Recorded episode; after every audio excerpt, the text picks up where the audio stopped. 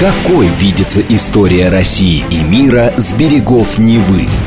Авторская программа петербургского историка Сергея Виватенко «Виват. История». Самые яркие и самые загадочные страницы прошлого, судьбы людей и империй, великие достижения и потрясения от древних времен до современности. «Виват. История». Программа предназначена для лиц старше 16 лет. Здравствуйте, вы слушаете «Радио говорит Москва». В эфире программа «Виват История». У микрофона Александра Ромашова, и я с удовольствием представляю вам автора и ведущего программы петербургского историка Сергея Виватенко. Здравствуй, Сергей. Здравствуйте, Саша. Здравствуйте, дорогие друзья. И в конце выпуска у нас традиционно историческая викторина, в которой мы разыгрываем книги от издательства «Вита Нова».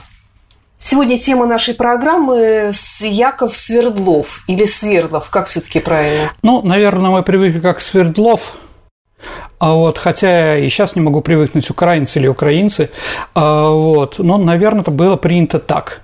Как его называла мама или там на родине, я не знаю.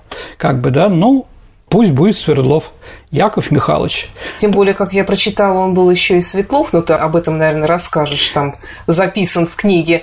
И, может быть, как раз вот если Светлов, то Свердлов как раз это было бы более логично. А вообще, что означает эта фамилия, откуда она взялась? Ну, предки его ничего не сверлили. Да? Они просто из местечка Свердлы под Витебском. Угу. Яков Михайлович родился 22 мая 1885 года в Нижнем Новгороде. Еврейской семьи мещан, ну, из Подполоцка, Витебской губернии, как было записано. О рождении говорит э, метрическая книга еврейского равина города Нижнего Новгорода. Ну, видимо, там его, я не знаю, как крестили. В общем, э, там была запись о рождении Якова Моисеевича Свердлова.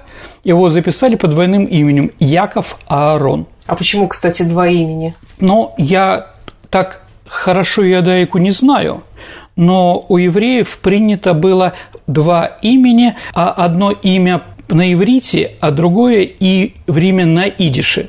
Mm-hmm. То есть Арье Лейб – это лев два раза. В общем, как бы два имени достаточно распространено у идеев. Да. Ну, назвали, как назвали, почему нет? Он ничем не отличался от других э, евреев того периода. Вот. Отец Моисей или Мойша Израилевич Свердлов. Он умер в 1921 году. Он был ремесленником-гравером и также владел печатной и типографской мастерской.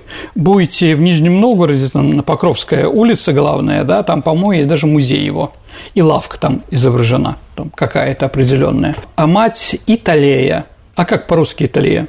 Елизавета – а вот э, Соломонна умерла в 1900 году, она была домохозяйкой. А вот в семье росло шестеро детей, две дочки, а София и Сара, и четыре сына – Зиновий, Яков, Вениамин и Лев. Вот после смерти жены в 1900 году Михаил Израилевич Свердлов принял православие и женился, ну, он был выкрестом, да, женился вторым браком на Марии Александровне Кормильцевой. В этом браке у него родились еще двое сыновей – Герман и Александр – ну, как видим, наверное, религия не играла главную роль в их семье. Ну, если мы еще вспомним, мы тут произнесли э, имя старшего брата Михаила Зиновия, да, или Зямы, как там, то про него надо снимать, э, скажем так, снимать фильмы. Я думаю, что во Франции про него фильмы сняты. А он Пешков Зиновий Алексеевич. Но на самом деле Ешо Соломон Свердлов он перешел в православие раньше, и крестник у него был Максим Горький, Нижний Новгород. Пешков. Поэтому он Алексеев, да, Алексеевич, и поэтому Пешков. А вот, ну, он его фактически усыновил. Он эмигрировал во Францию, началась Первая мировая война, он вступает в легион Этранжер, иностранный легион, становится героем Первой мировой войны, весь в орденах, потерял руку, но из армии не уходит и так далее и тому подобное. Он когда началась Вторая мировая война, он сдружился с Шарлем де Голем и воевал в сопротивлении. Поэтому он дослужился до звания корпусного генерала. Это хорошее, это три звезды. Да, поэтому действительно настоящий герой. Во Легендарная личность. Легендарная личность во Франции 100%. Кстати, во время революции, когда произошло, он приехал с военной делегацией, ну, тогда еще Антанта была, Первая мировая война, и разговаривал со своим братом, типа, что не уходите из, из, из войны, там, продолжайте и прочее. Он был главный переговорщик. Вот такая вот переплетение. Можем сказать, что, наверное, так просто перешел и брат да, в другую религию. Наверное, Яков Михайлович все-таки был э, атеистом, ну, если пошел к большевикам. Хотя тоже разные вещи бывают. Вот. Ну и последнее, что можно сказать про Зиновия. А странный характер этого установления, Саша, заключался в том, что героический папа жил там еще был племянник в семье, но мы еще вернемся к этой славной семье, которая дала многих интересных людей. Ну что, первая жена у него была по фамилии Шмидт, Значит, от этого брака родилась дочка Елена Свердлова, в 1905 году родилась. Да, вторая жена а, Новгородцева Клавдия Тимофеевна псевдоним Ольга. Она как бы, да, она была большевичка, хранитель алмазного фонда Политбюро. Он был спрятан на ее квартире. То есть, когда большевики пришли к власти и понимая, что они делают, они стали думать, что с ними будет после того, как неожиданно придет кто-то другой, да, их свергнет. И поэтому они решили определенное количество золота, заграничных документов, иностранную валюту припрятать. И вот одна часть нахоронилась у жены. Ну, что-то хранилось еще и в сейфе у Якова Михайловича, об этом мы тоже поговорим. Итак, она занималась тем, что в случае потери власти она должна была обеспечить членам Политбюро средства для жизни и продолжения революционной деятельности. А у них было несколько сыновей. Андрей Яковлевич Свердлов. Он дважды арестовался НКВД в 1935-1937 году за антисоветские высказывания кругу молодежи что не мешало ему в дальнейшем служить в центральном аппарате НКГБ и МГБ СССР. В октябре 1951 года полковник Свердлов был арестован в третий раз, однако под суд не попал из-за смерти Сталина. Э, дочь Свердловых Вера, она родилась в 1913 году. И Ида Авербах, это племянница Якова Свердлова, она была замужем за Генрихом Егодой. То есть, да, Генрих Егода, дорогие друзья, это железный нарком НКВД, сначала ОГПУ, потом НКВД. Но нередким гостем семьи Свердлова, которые жили в то время в Нижнем Новгороде, был Максим Горький, как я уже сказал.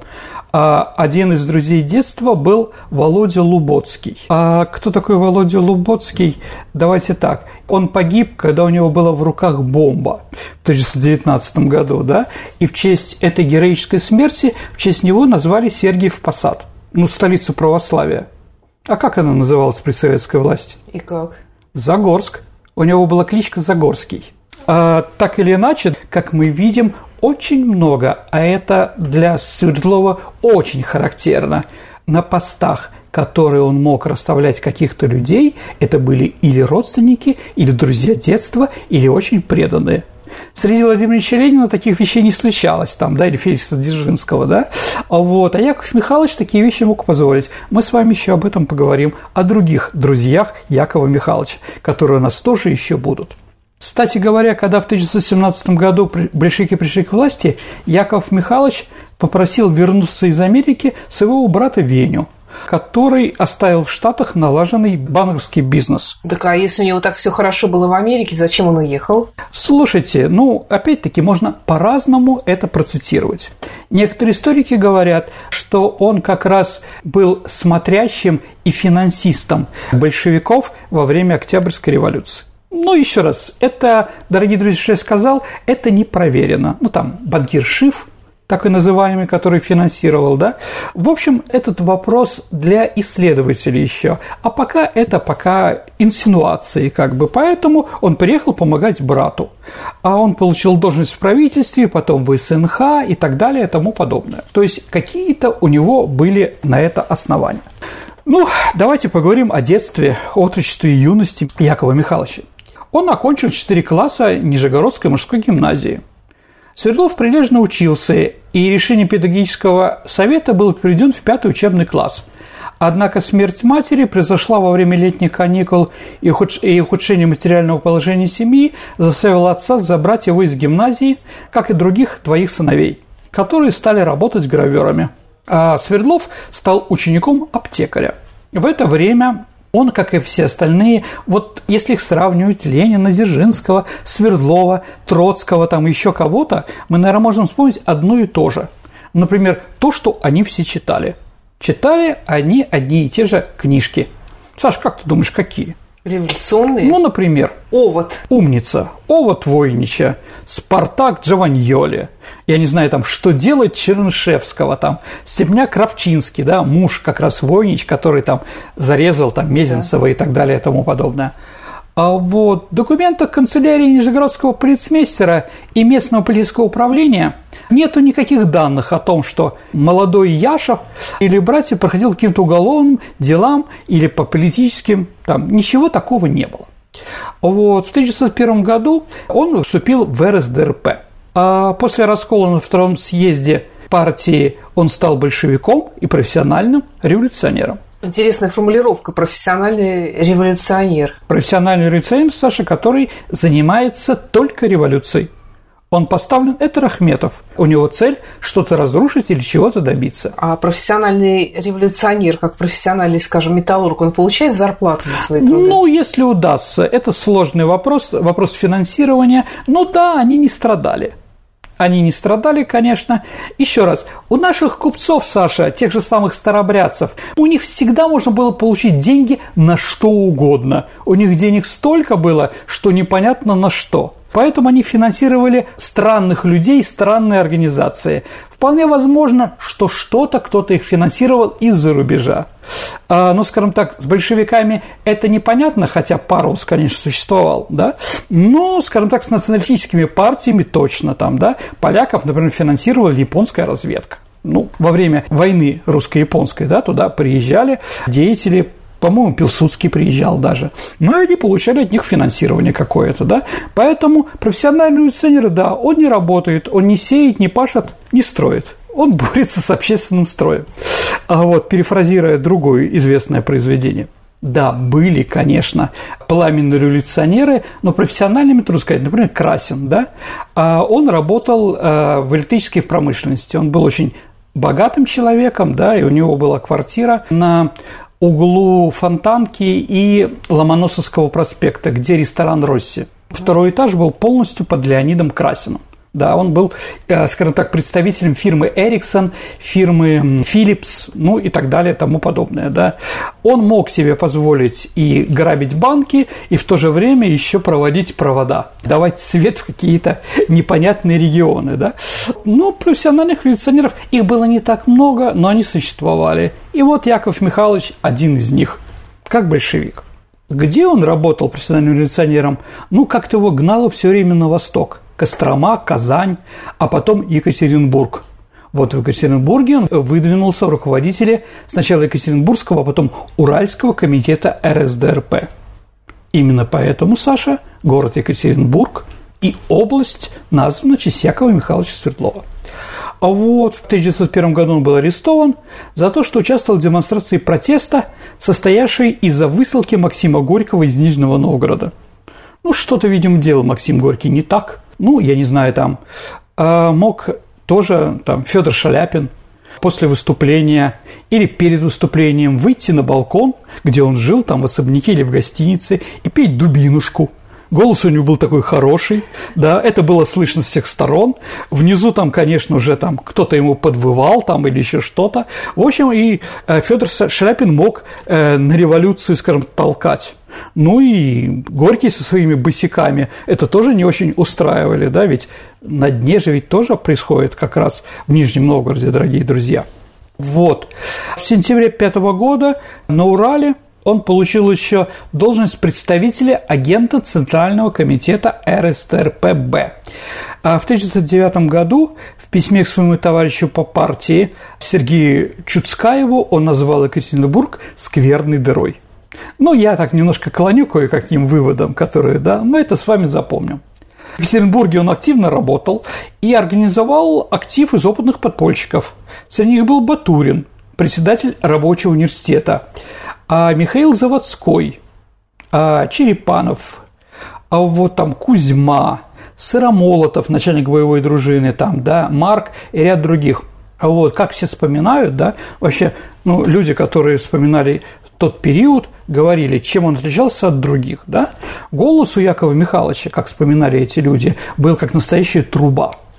Понятно, что значило обладание мощным голосом в условиях митинговой стихии – Свердлов был узнаваем на собраниях и на митингах.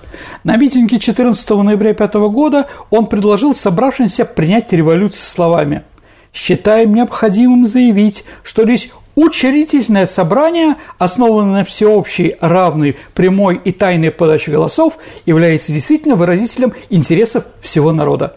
Я вам, дорогие друзья, еще раз произнесу эту фразу для того, чтобы мы ее больше запомнили. Когда преподаватель в школе повторяет, это значит для чего-то. Итак, еще раз.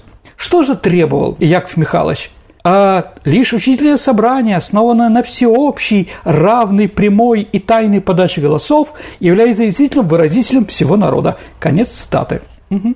В 1905 году он организовал революционное выступление в Екатеринбурге и обучался практике боевых дел у дружинников Кадомцева, сам организовавший боевые дружины из большевиков. Что это значит? Это значит, под руководством Якова Михайловича, дорогие друзья, спешно ковали и гнули короткие железные палки-трости, один которого был загнут, а другой откован на стрие.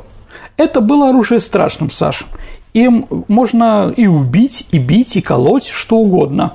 Вот было, конечно, огнестрельное оружие, револьверы и винтовки, но вот это было, скажем так, ноу-хау уральских большевиков. И эту идею, такую тросточку, а, придумал Яков Михайлович. 19 октября 5 года состоялось столкновение между этими народными дружинами а, во главе с Свердловым и э, казаками на центральной площади в Екатеринбурге. Угу. Там это рукопашное, а было достаточно большое количество погибших людей. Инициируя создание боевых групп, Свердлов искоренял в них все признаки нерешительности и слабости. Такой пример. О нем люди, которые в то время были, вспоминали. С ядовитым сарказмом обрушился Яков Михайлович на одного из боевиков, потрясенного тем, что своим выстрелом он ранен черносотенца. «Так что же, — говорил Яков Михайлович, — революции в белых перчатках хочешь делать? Без крови, без выстрелов, тогда, голубчик, ступай к либералам, с рабочими тебе не по пути. Да, а вот, как видим, да, достаточно жесткий был даже в 1905 году. А потом своих э, дружинников он привез в революционный Петербург на экскурсию, видимо, а вот, где а, они организовали боевые дружины рабочих э, вместе с петербургскими э, рабочими, да, это послужило расширению известности Свердлова как практичного э, руководителя революционных масс. И в октябре пятого года он создал и возглавил Екатеринбургский совет рабочих депутатов. А в шестом году он работает в Перми на Мотовилевском пушечном заводе. Ну, это была же не только революция, но и русско-японская война. Поэтому, когда человек едет, а, устраивается и устраивает революции на оборонных заводах, это, наверное, тоже о чем-то говорит определенно. Ну, Честно скажем, Свердлов Саша был талантливым организатором. А что это значило у большевиков? Ну, удовлетворять все широчайшие потребности в деньгах, например, да? А технологом добывания денег в то время был так называемый оргсектор – и после ареста одного из представителей оргсектора на Урале, некого Чигуринова, который был помощником Свердлова, да, полиция объявила, что громкие экспроприации, то есть атаки на банки в Перми, Екатеринбурге, Миасе и Уфе под руководи... под... проводились под руководством товарища Андрея. Ну, такая была кличка у Якова Михайловича. Угу. Вообще, слово «экспроприация» в начале 20 века, столь любимое членами боевых дружин, ну, Сталин был, Камо, Красин, например, да, означает, ну, вооруженное ограбление, ну, наверное, что-то больше. Помощь партии, наверное, да. И Уральская боевая группа, одним из руководителей был Свердлов, она обеспечила весьма солидный приход в партийную кассу. А Уральский обком партии он перечислил 40 тысяч рублей, а в ЦК 60 тысяч рублей. То есть 100 тысяч рублей – это очень большие деньги, Саш. А вот если зарплата была 30 рублей рабочего, и он на эту зарплату жил достаточно неплохо, да, вот такие громадные деньги. Ну вот, понимаете, да, он показал себя как организатором достаточно жестким, да, он не арестовывался, приговаривался к ссылке в тюрьме, а вот, и в тюрьмах э, он Ему очень нравилось быть в тюрьмах, потому что он там отдыхал, Саша, как он сам говорил, да. Я занимаюсь там самообразованием, да. Да, то есть он с 6 по 9 год сидел в Пермской губернской тюрьме, Нижнетуринской, а Николаевской исправительном ресторанном отделении, Екатеринбургской тюрьме, да. Ну, а как сидело в тюрьме-то? Это ж не курорт. Ну, давайте так. В камерах политических была своя конституция – как это называл Яков Михайлович. То есть распорядок дня, принятый администра... Э, администрацией по предложению заключенных. Целый день камеры нашего коридора, который, человек, который сидел вместе с Яковом Михайловичем, говорили, были открыты. И заключенные могли свободно ходить из камеры в камеру, заниматься играми, петь песни, слушать доклады, вести диспуты. Нам пришлось принять участие в чехарде – Сталин был умным человеком. Он не повторял ошибок кровавой царской власти. При нем в чехарду не играли заключенные. Ну, и его жена тоже была арестована, да. 31 мая 2010 года он был выслан на Рымский край на три года, откуда бежав, не побывав четырех месяцев. А в 1910 году, значит, да, он из Нарыма появился в Петербурге. И пока Иосиф Сталин, который был руководителем ну, редактора будущей газеты «Правда», да, а он был на краковском совещании, а Ленин в Польше, помните, он был редактором газеты «Правда», вступил в активную переписку с Лениным и был кооптирован в русское бюро ЦК РСДРП. А чем э, русское бюро отличается от ЦК? Ну, Ленин был достаточно гибким человеком, и он просто говорил, если что-то происходит в России, не надо просить разрешения у Центрального комитета, который был или в тюрьме, или в эмиграции. Да? А вот если вы на меня напишете, я могу ответить через месяц. Ну, вы получите от меня мое решение, там, зачем это надо. Если это надо секундно действовать, а, то решайте без меня. И поэтому, когда он эмигрировал за рубеж, он организовал русское бюро. Это средние руки большевики, которые были в России, которые могли решать какие-то семиминутные задачи. 5 мая 2011 года он снова был арестован и снова отправлен на Рымский край Томской области, уже на 4 года – а как он жил в ссылке? Ну, давайте так, дорогие друзья, на его примере, наверное, я могу рассказать о вообще условиях жизни ссыльных. Наверное, поэтому, ну, скажем так, что-то я знаю про Якова Михайловича, но что-то знаю про других. А, как, как жил Ульянов Ленин, я уже вам говорил в ссылке, да? Из его описания самого Свердлова, Свердлова следует, во-первых, что ссыльные свободно передвигались в районе ссылки, свободно занимались охотой, имели при себе огнестрельное оружие, ружья. Хм. Ну а как на охоту-то идти, да? Во-вторых, царская администрация селила их так, чтобы они могли беспрепятственно общаться с однопартийцами. В-третьих, ссыльными с целью сплочения на почве материально-интеллектуальных интересов был создан ряд организаций, которые совершенно беспрепятственно функционировали и в самую тяжелую пору реакции. Эти организации устраивали кооперативные лавки, пекарни, библиотеки, клубы, школы, свою медицинскую помощь, да, был даже свой зубоврачебный кабинет. Ну, многие революционеры, да, были дантистами. А вот сюда же, а, сюда же Свердлов добавил еще и вишенку на торте свою, да, а он организовал суд и расправу, производимый самими ссыльными над какими-то предателями – ну, такой там крышевал, в общем. Интересно, да? Понятно, что с этими учреждениями все ссыльные связывались крепкой нитью. Причем не только на местном уровне ежегодно проводились съезды представителей различных колоний края, да, то есть, представляете, там в Томске на Доме культуры, я шучу, дорогие друзья, висит плакат «Приветствуем делегатов съезда ссыльных по суду и расправе», да, «Ура, товарищи!» к победе коммунизма, ну, что-то такое, понимаете, да, ну, вот государство им разрешало ездить, собираться и так далее и тому подобное. А вот все созданные ссыльными учреждения были объединены э, в единое целое орган, который он назвал Центральным бюро. Сергей, вернемся в наше время и послушаем новости на радио «Говорит Москва». Давайте отойдем от Якова Михайловича и услышим новости. Какой видится история России и мира с берегов Невы? Авторская программа петербургского историка Сергея Виватенко «Виват. История». История.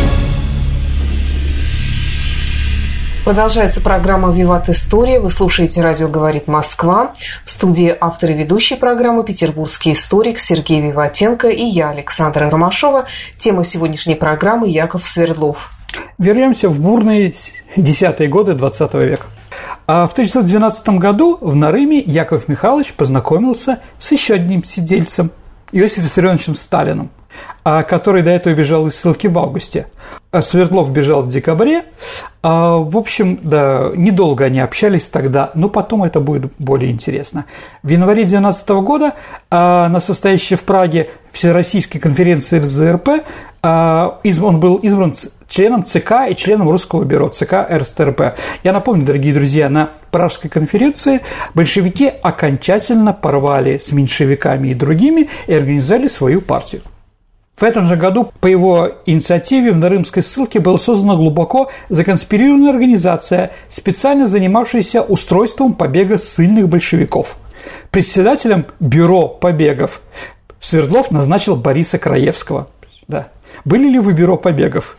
Ну и что? На какой день вам организовали? Или еще согласовываете с участковым, да? Ну ладно. А в феврале 2013 года он вместе со Сталином был выдан агентом царской охранки Малиновским. А кто такой Малиновский? Малиновский – это очень интересная фигура большевистского движения, ну, из рабочих. Он э, считался Лениным самым талантливым рабочим в России. Он его обожал. Он был членом Центрального комитета. Кроме всего этого, Роман Малиновский а, был еще депутатом Государственной Думы от большевиков. А потом оказалось, что он является провокатором, агентом тайной полиции. Скандал был жуткий, а, скажем так, да, от которого большевики не могли оправиться до 17 года. Ну, его Бурцев, такой охотник за провокаторами, да, СССР, да, он его разоблачил. Он такой был математик, типа знаток что где когда, логику ловил какую-то, да, и вот он придумал. Почитайте книжку «Охота за провокаторами», она интересна. Он и Парвуса тоже там, да, рассчитал, как говорится. Вот, провокаторов таких было много, ну, кроме Малиновского и Азев еще, конечно, ну, он не был большевиком, ну, житомирский такой, да, большой, а, кстати, тоже вот медик, зубной, по-моему, да, дантист. А, значит, его с Лениным был достаточно близких отношениях, и Ленин ему доверял а он все отдавал царский режим. Ну, в общем, как бы Малиновский их настучал, и чтобы они уже не возвратились ниоткуда там, да, Нарым, видимо, был слишком хороший, и Свердлова, э, Свердлова Сталина, а потом еще Каменева отправили в ссылку на север Енисейской губернии. Ну, это Красноярский край, где-то Таймыр, называется место Курейка. Да, они некоторое время отбывали ссылку в одном доме. Позднее Свердлов писал о Сталине – мы слишком хорошо знаем друг друга. Что печальнее всего, в условиях ссылки тюрьмы человек перед вами обнажается, проявляется во всех своих мелочах. С товарищами теперь мы на разных квартирах, поэтому редко видимся. А почему? Ну, например, Свердлов аккуратист, а Сталин нет. Свою собаку, которая визжала все время и лаяла, и, знаете, собаки молчуны, а есть собаки истерики который лает по разным причинам, да, а вот он ее специально назвал Яшкой. А Свердлов Куратис, он даже график создавил, кто когда моет тарелки. А Сталин научил собаку вылизывать тарелки. И он говорил, Яшка, лизать. И собачка перед Яковом Михайловичем лизала тарелки до блеска. А Свердлова это бесило. Да. Какой он был внешне? Он был высокий, худощавый? Он был очень худощавый, субтильный, метр шестьдесят восемь. Ну, в то время считалось это еще вроде средним. Но в жандармерии он походил под кличкой «Малыш». Да. А потом получил второе прозвище, которое тоже очень хорошо о нем говорит. «Стальной черный дьявол». Да, не всем дается трикратные клички, да? Да. И все три достаточно, да, а черный, потому что брюнет? Нет, потому что он носил после революции черную кожаную тужурку. Ну, как э, черный барон был в черной казачьей форме. Вот. Спал он по пять часов. Даже зимой в ссылке ходил в легком пальто. Угу. Как потом сказал доктор Готье, который вылечил после этого от разных болезней, понятно, да? Он суровый и замкнутый. А какие у него были отношения с женами? Вообще с женщиной? Ну, давайте так. А, в ссылку приехала жена Свердлова. Жандармы успокоились. Были уверены, что теперь он не бежит. Однако Свердлов ее вызвал не для этого и не оправдал прекрасных надежд полицейской администрации. Через неделю после приезда жены он бежал. И на раз уже удачно. То есть жена приехала, жандармы успокоились, только для этого нужна была жена. Не знаю, поцеловал ночью сына или нет, ну и через Урал пошел, да. То есть получается, что этой женщине с ребенком нужно было зимой отправляться к полярному кругу только за тем, что ее благоверный мог обмануть бдительную полицию. Вот, стоило ради побега так жестоко играть э, участью близких людей, не знаю, они так не думали. По примеру леваков-аскетов, ну типа Нечаева и Ткачева, я думаю, что мы еще сделаем передачу про Нечаева. Еще в XIX веке, ставшая известной среди радикальной молодежи, а вот Свердлов всего себя старался и свою личную жизнь подчинить задачам революционной деятельности. Ну, Феликс Эдмович Дзержинский, Железный Феликс, такой же, абсолютно, да. А вот как там у Льва Ашанина была бы страна родная, и нет мне других завод. Да. А, если мы видим письма, ну, письма сохранились Клавдии Тимофеевне, а видно, что он к ней относился в первую очередь как к соратнице по партии – Основное место в его письмах занимались теоретические вопросы, анализ партийной литературы, да? Ты неправильно поняла Клава Каутского, а вот, да, ничего сравнивать с Энгельсом, ну и так далее и тому подобное, да.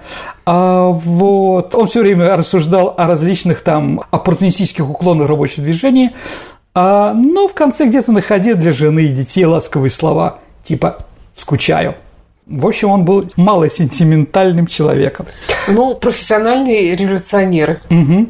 Он во всем, включая личную жизнь, видимо. Ну да. Так Ленин тоже был профессиональный революционер, но, в общем-то, более такой был человек, который все таки общался с женщинами не только для того, чтобы... Угу. Да, там у него были другие какие-то цели. Ну да ладно, господи. Ну, еще раз повторяю. Большевики все время говорили, что Нечаев и Ткачев – это тупиковые направления среди революционеров.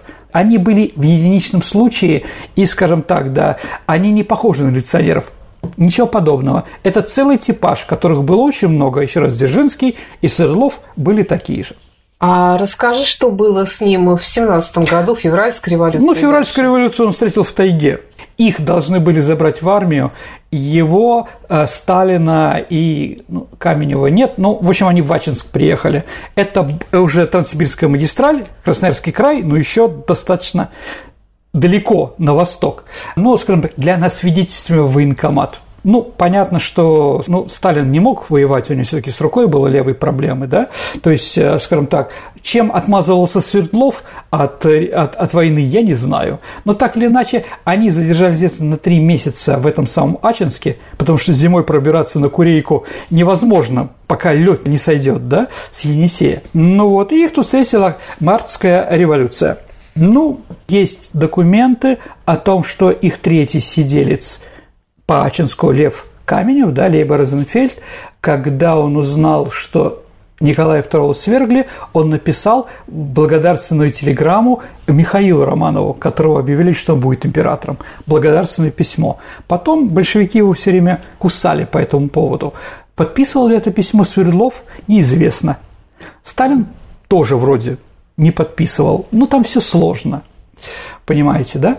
А вот в апреле 17 года он едет в Петроград и последний раз отметился в Екатеринбурге. Он остановился на квартире у фотографа Юровского. Тот самый? Да, который расстрелял царскую семью. Да, да. Ну, это же не просто так, понимаете, да? Угу. Вообще, все, кто расстреливали царскую семью, их родственников и так далее, в Алапаевске, там, в Перми или в Екатеринбурге, они все были старые боевые товарищи Якова Михайловича. А вот, он да? так ненавидел Николая II? Слушайте, давайте так, а, пусть сами наши радиослушатели решат ответить на этот вопрос. Я как историк не могу, но в чем-то такая червоточина, конечно, в нем была. А, в октябре 2017 года он председательствует на заседании Центрального комитета, потому что Ленин в шалаше, в сарае в шалаше, потом у Фофановой на Сердобольской улице, там, да, ну, в общем, где он, его там только не было, да, вот, поэтому он.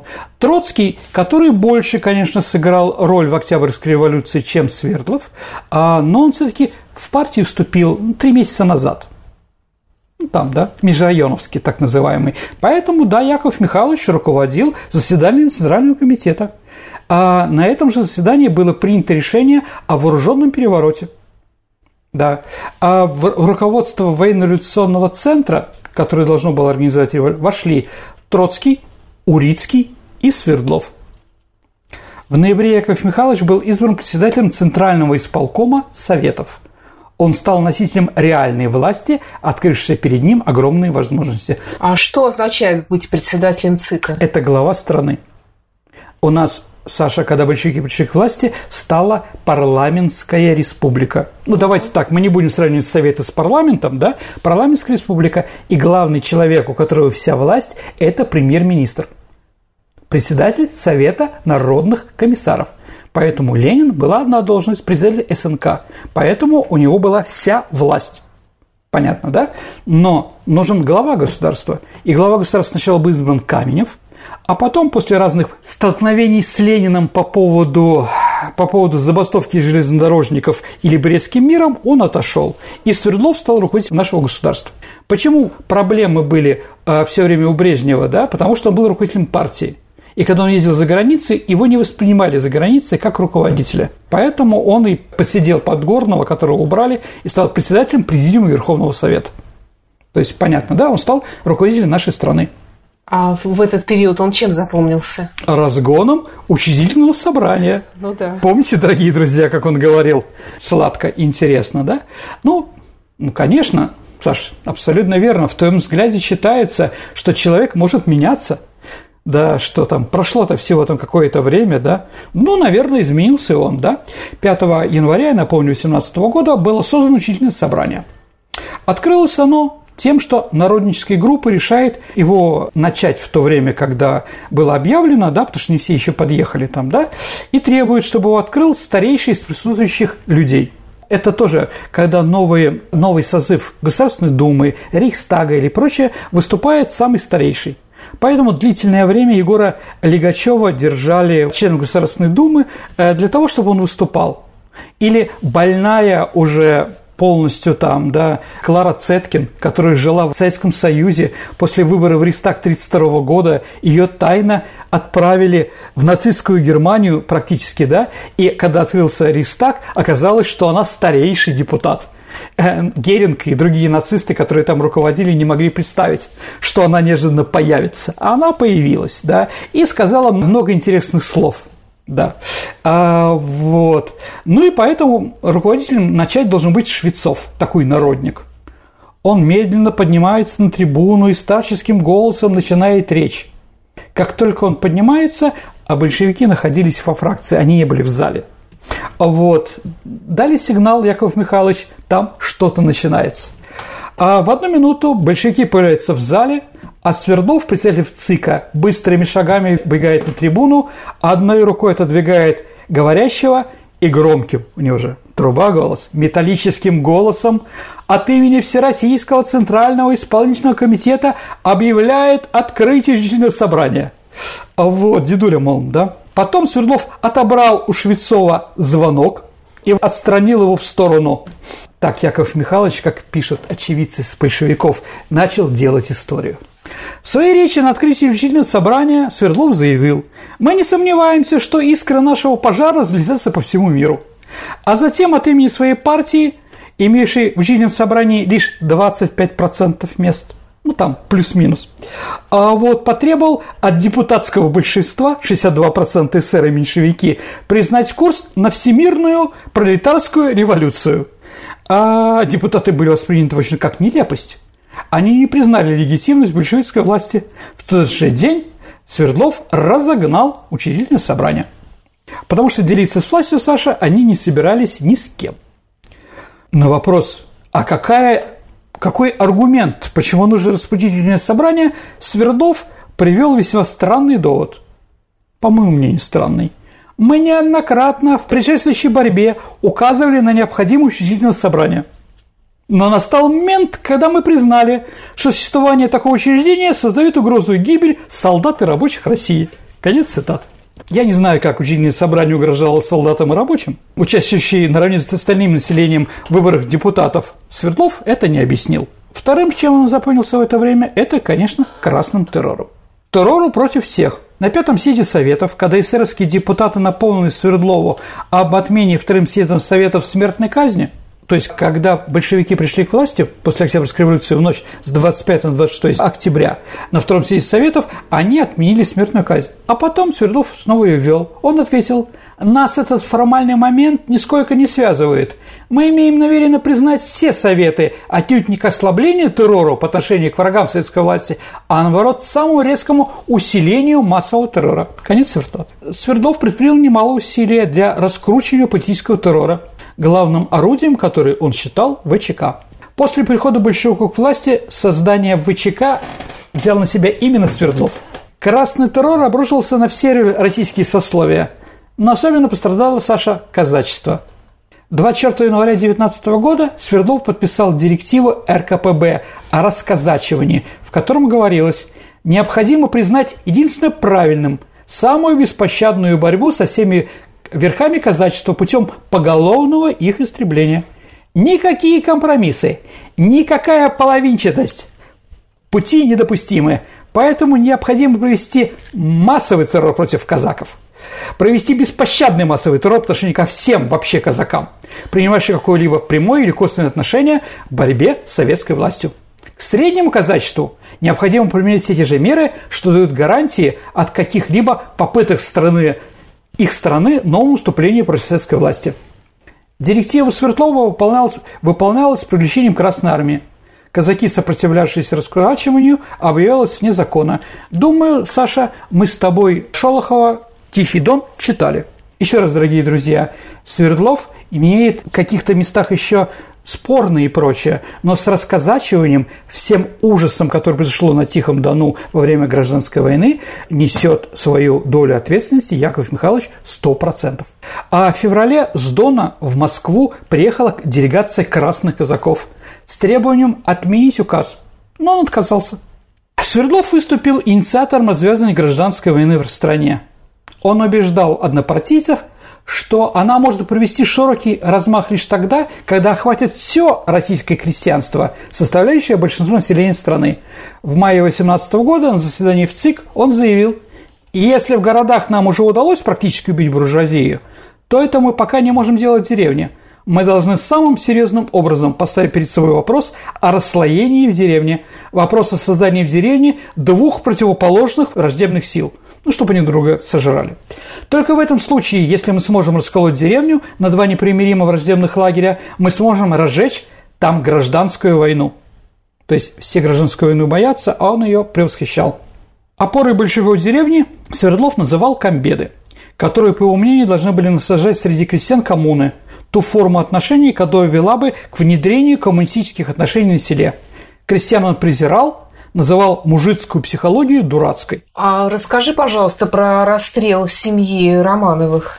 Ну, давайте так. У нас был с тобой, Саша, передача да, про эту тему. Да. Но если мы говорим только про Свердлова, конечно, в этот момент существуют документы переговорной станции. То есть телеграф, который находится внутри Кремля, который разговаривал с Уралом. Да, эти документы есть. Да? В это время была активная переписка Свердлова руководителем Уралсовета. Исполнение казни организовали Голощекин и Юровский. Да, как видите, эти люди были близки к нему.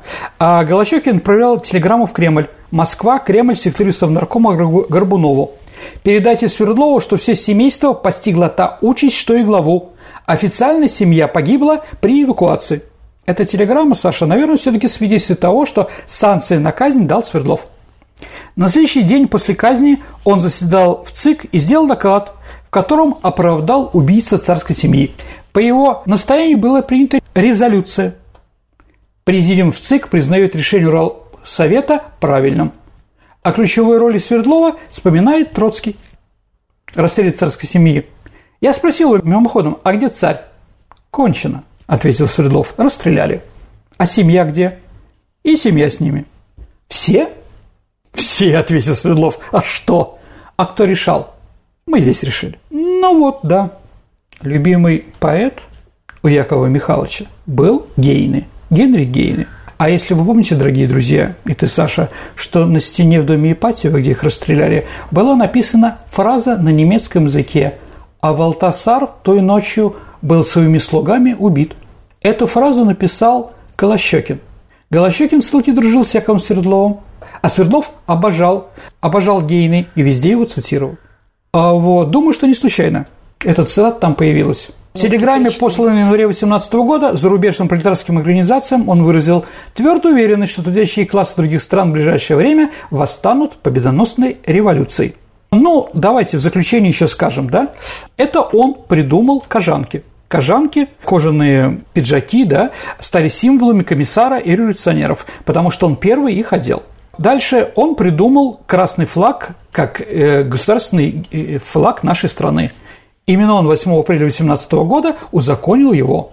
А, когда они переехали в Москву, он специально стал жить рядом с Лениным и обеспечивал его он был ответственен за жилье, пайки, даже вещи, конфискованные буржуев, раздавал он. Ну и, можно сказать, еще когда Ленин был тяжело ранен, а Свердлов заменил его как глава государства. С этого момента он говорил, что главный в стране не партийный босс, а государственный босс. И каждый день, когда он, да, он проводил заседания в кабинетах у Ленина, сидел на его месте, и каждый раз после окончания говорил одно и то же. Вот и без Владимира Ильича мы все-таки справляемся. А Ленин от этого сходил с ума просто. Да. Но после того, как Ленин вернулся, еще некоторое время Свердлов продолжал все равно руководить. Это было видно. А вот сменился с этим Ленин, не сменился, непонятно. Но Яков Михайлович умер. По одной версии он умер от испанки. Каком это году было? В 19 16 марта угу. от гриппа. А по другой есть версия, что его убили в городе Орле где он выступал, и рабочие, слушая его, закидали его камнями и поленьями. А я слышала, что есть версия, что по приказу Ленина его. Не знаю, не думаю. Как бы, понимаете, ну, э, полено точно попало ему в голову. Чтобы, извините, рассчитать такое убийство, да, что летающее полено должно попасть в определенное, ну, понимаете, сложно. Так или иначе, а Ленин на похоронах сказал, Свердлова заменить неким, поэтому его должность поделили на три части. Одну функцию взял он себе, другие дал Троцкому там, и прочее, прочее. Он умер, когда ему было 33 года. Троцкий вспоминал, ко мне позвонил по телефону Ленин и сказал, скончался. Скончался? Скончался. Мы держали еще некоторое время трубки, а потом он повесил трубку. Прибавить было нечего. Яков Свердлов стал первым из руководителей советского государства, который был похоронен у Кремлевской стены. Да, потом все остальные туда тоже были. Ну, вот такая жизнь. Спасибо, Сергей. Теперь настало время нашей исторической викторины, в которой мы разыгрываем книги от издательства «Витанова». Прошлый выпуск у нас был посвящен полякам в России. Напомни, угу. пожалуйста, вопрос.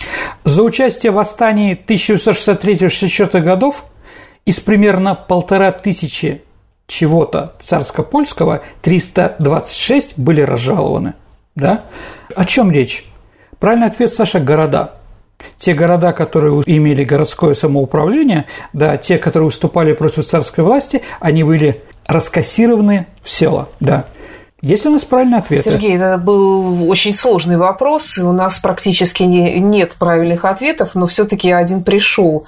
Это Владимир, наш постоянный слушатель, это Владимир Теракопян. Прекрасно, Владимир, поздравляю вас. А вы получите э, хорошую книжку Дорогие друзья, ну, я даже немножко рад, что наконец какой-то вопрос мой вызвал, скажем так, сложности такие большие. Ну что ж, следующий вопрос, я думаю, будет проще. Слушайте его внимательно. Итак, Дзержинский Михаил Казаков, Ленин Каюров, Сталин Геловани, а Свердлов Скажу, что фамилию, которую вы должны назвать, она армянская. Ваши ответы вы можете присылать на наш электронный адрес радио Виват собака mail.ru либо вступайте в наше сообщество ВКонтакте, в нашу группу, и там тоже есть возможность через личное сообщение Сергею Виватенко или мне, Александре Ромашовой, отправить ваш вариант ответа. На сегодня все. Это была программа «Виват История». До встречи в эфире. До свидания, дорогие друзья. Берегите себя. До новых встреч.